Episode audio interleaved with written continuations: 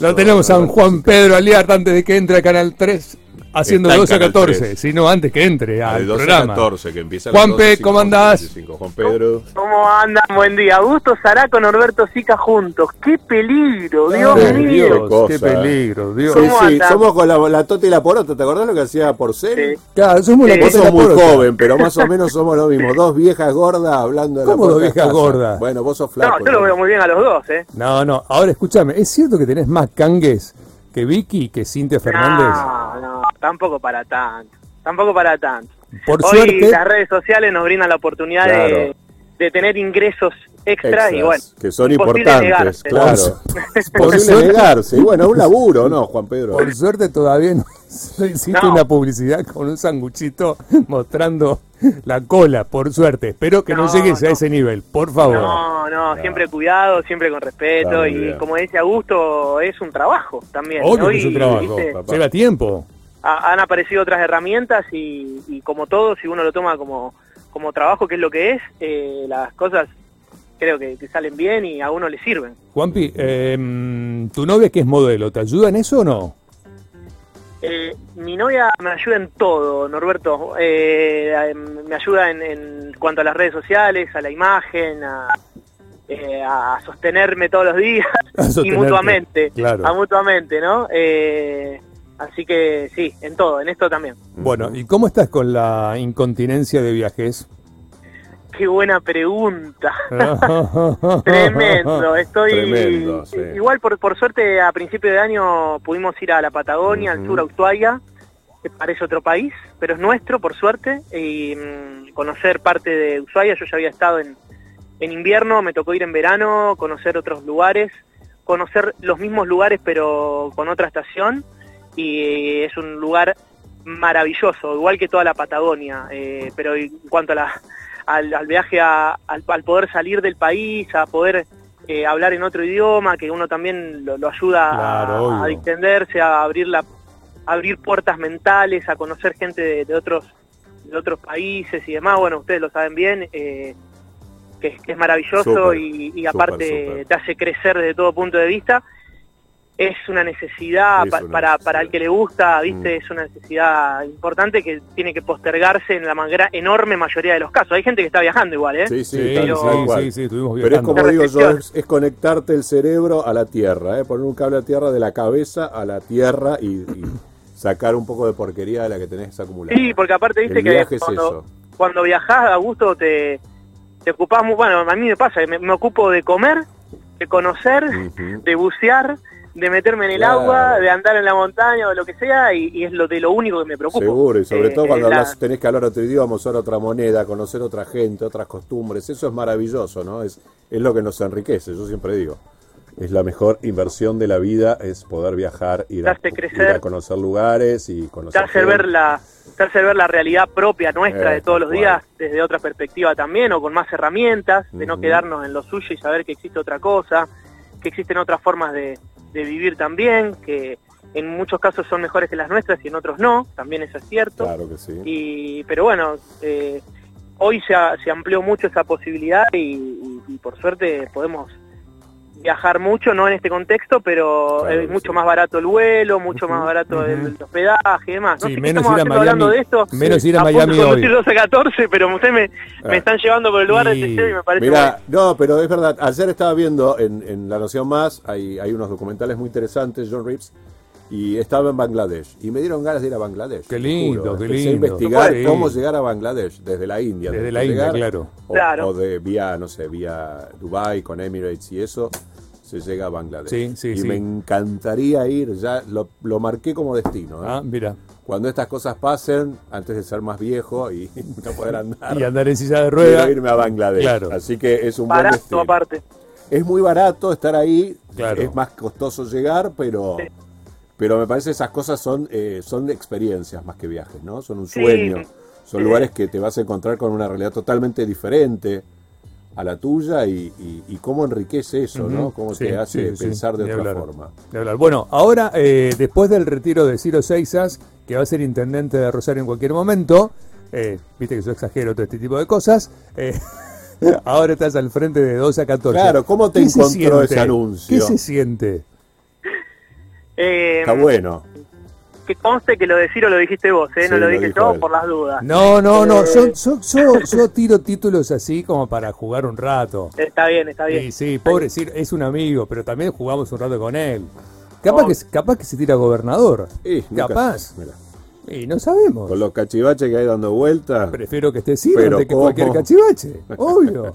Prefiero que estés vos, que esté Analía. Por favor, pónganse ustedes. Bueno, Dale. eh, para mí fue, mm, eh, en primer lugar, un, un reconocimiento, o lo siento de esa manera, por parte de, de- de la empresa, por parte de mis compañeros, además.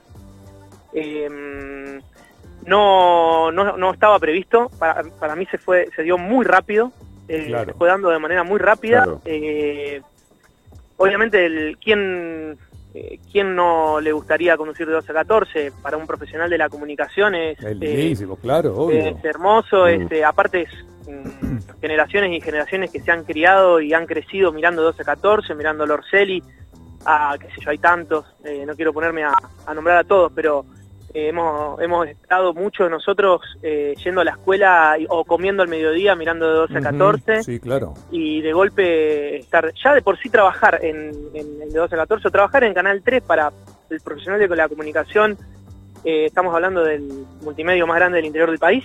Claro, y, obvio. y es, es, es, es- ¿Cómo te eh, llamaron, Juan? ¿Qué te dijeron? ¿Te agarró alguien? ¿Quién fue el que te llamó y te dijo, Juan, mira, tengo una noticia para contarte? No, fue, fue raro porque mm, eh, se dio, yo me enteré el, un martes de una probabilidad de Ciro que no, no estaba claro, después eh, el miércoles tomó más fuerza y el jueves lo confirmó el propio Ciro en, en la radio y, y bueno, dije, eh, quizás me llamen, o sea, quizás me toque a mí eh, y, y a la- me mandó un mensaje Adrián Gallo, el Adrián Gallo, gerente sí, claro, general sí, de la sí. empresa, me dijo, mm, vamos a tomar un café y accedí obviamente, fuimos y me lo ofreció, obviamente no no no puedo negarme a un desafío tan tan hermoso, aparte Claro, de crecimiento profesional, individual, de, to- de todo tipo, así que el viernes ya eh, se dio el, se dio la presentación, la despedida de Ciro también, en el mismo programa y, y fue todo muy rápido, pero también muy intenso y de mucho disfrute, al menos lo intento de que sea de esa manera, ¿viste? Sí, Eh, sí, claro. Es lo más lindo también, poder disfrutar de lo que uno le gusta hacer. Y la dupla con buenísimo. Analía que se le bárbara, porque con Analía es imposible llevarse mal. No, aparte con, con Analía nos llevamos muy bien de hace mucho tiempo. Ustedes piensen que el primer programa que, que- que me tocó conducir en mi vida de televisión fue de 12 a 14, con Claro. 23 ah, años. no- ¿cuándo? Ah, Sí. ¿cómo fue un reemplazo? Obviamente. Claro, cuando Ciro no pudo ir porque este, en ese momento, o sea, se dan alguna enfermedad. Sí, o- obvio, sí. y, y, mm, yo tenía 23, hacía dos años que estaba en la empresa, tres años, y, y empecé a conducir de 12 a 14. Después con, con el tiempo de telenoche, eh, antes de salir, siempre que, aparecía una posibilidad, conducía yo, y eso también me fue llevando a tener otras herramientas, a aprender, a conocer, hasta hoy, digamos, que pero esto no termina nunca, digamos, en cuanto al No, aprendizaje, no. ustedes lo saben, no, no- que se piensa que se la sabe toda está muy equivocado y todos los días es un desafío distinto, sobre todo cuando tenemos noticias permanentemente, cosas que cambian, el mundo cambia y nosotros vamos de la mano. Sí, igual noticias que a veces no son muy lindas. Encima. Bueno, últimamente la mayoría, ¿no? Claro, y eso sí. también eso también es un tema a, a- a- a pensar desde los medios de comunicación. Eh, no todo lo que pasa en la vida es malo, no todo lo que pasa en la vida hoy en este contexto es muerte, eh, no todo lo que pasa es contagio.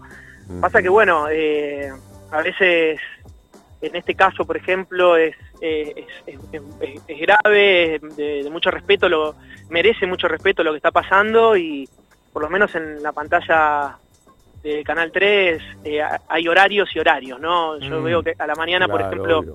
tratamos de hablar de, de cosas que, que son de, de interés y que no tienen que ver con lo que está pasando en el contexto, como lo hacemos siempre, y al mediodía o en otros horarios nos ocupamos de, de lo más pesado, ¿no? Con algún salteado de cosas más, menos desagradables o un poco más agradables, pero lo otro también tiene que estar y lamentablemente forma parte. El tema es contar, este, el tema es saber cómo contarlo, me parece, ¿no? De no traer terror eh, cuando no lo amerita, de no exagerar cuando sabemos que hace mal, sino simplemente estar en el, un lugar equilibrado y, y decir, bueno, che, esto que está pasando eh, tiene su gravedad, merece mucho respeto, merece que, que nos cuidemos todos, pero no, no entremos en un- una paranoia y en un lugar de terror porque nos hace mal a todos, No, sobre todo a la obvio. gente que está del otro lado. ¿no?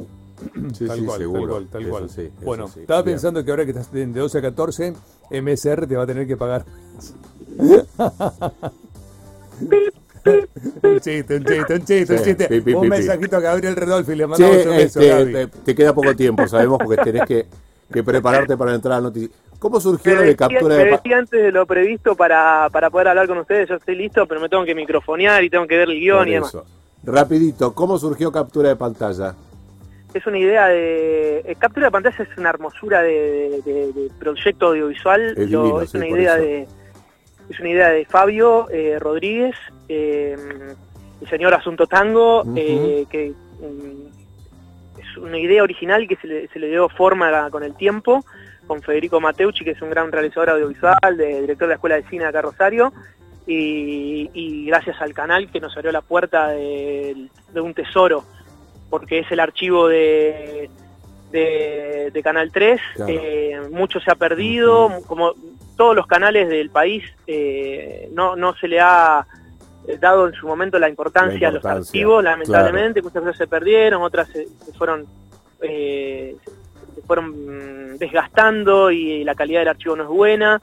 Eh, pero está, en, en gran parte está y, y lo podemos utilizar y lo ponemos en pantalla, más todo lo que nos manda la, la gente, que es maravilloso Exacto. Qué bueno y eso, que ¿no? forma parte de la construcción la construcción de la memoria audiovisual rosarina, cosas que son nuestras, que pasaron acá y, y que tiene que ver con la cul- cultura general rosarina, de elevar un poco los, los valores rosarinos, de lo que nos gusta.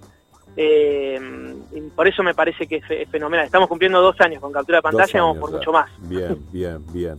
Bueno, y lo que vos decías, ¿no? La gente se contagia y comparte material que por ahí tiene guardado y cuando ve este tipo de producciones está buenísimo que, que lo pueda mostrar. Y es así.